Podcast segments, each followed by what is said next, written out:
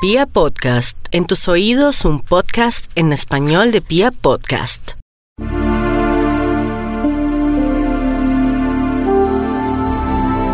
Tu signo propio del elemento fuego, característico de personas luchadoras, guerreras y de quienes tienen un excedente de energía para caminar con vigor hacia el mañana y para llenarse de buenos argumentos hacia el hacer y sobre todo hacia el emprendimiento.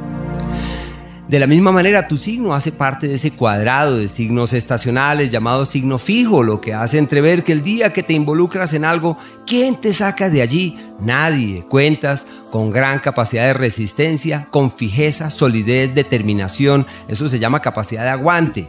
Y la eh, tenacidad que puede rayar en terquedad se hace manifiesta en el día a día, pero puede llevarte a lograr las metas que te traces. El sol, que es el astro con el que está conectado tu signo, hace entrever que tienes la capacidad de ser el eje, el soporte y el referente de todas las personas con las cuales compartes. De ti, de tu mano dependen muchas cosas, procesos. Así que asumir el liderazgo es clave, pero no olvidar que el liderazgo de mayor estima que existe es sobre nuestra propia vida. Sin así para dirigir y orientar las voluntades de terceros, debo encontrar el camino también para eh, poder orientar mis energías interiores hacia un buen destino y poder contener mis reacciones, mi ira y mi impetuosidad. Todo aquello, como buen Leo que te propongas, está en condiciones de materializarse. Quizás no sea con la rapidez esperada, pero se materializa.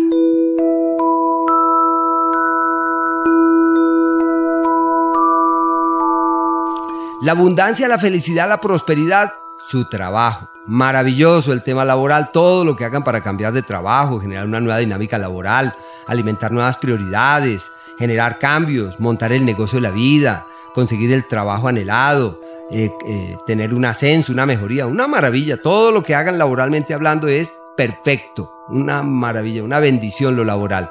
Y en la salud, pues tienen a Júpiter ahí avanzando por el eje de la salud y también es sinónimo de quienes tienen todo de su lado para encontrar el camino de la plenitud. Ojo, eso sí, con los excesos.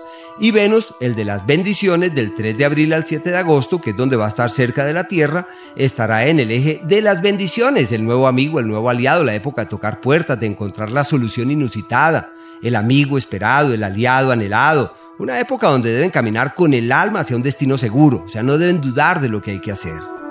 Y el mes pródigo, ese siempre es el mes de mayo, deben estar atentos de ese mes.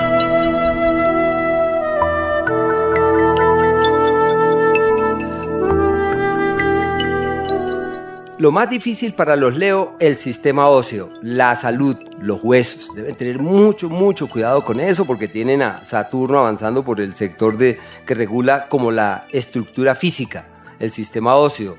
Y los descuidos pues pueden ser un problema mayor, así que lo que hay que hacer es tomar el sol, hacer ejercicio, relajarse porque van a estar muy atareados. Entonces hay que relajarse, entender que la vida no solo es trabajo, hay que trabajar, pero también hay que gozarse la vida, hay que fluir ante las circunstancias de la vida sin ejercer excesivas presiones y en la medida en la cual puedan fluir ante esas circunstancias, pues seguramente todo puede ser mejor.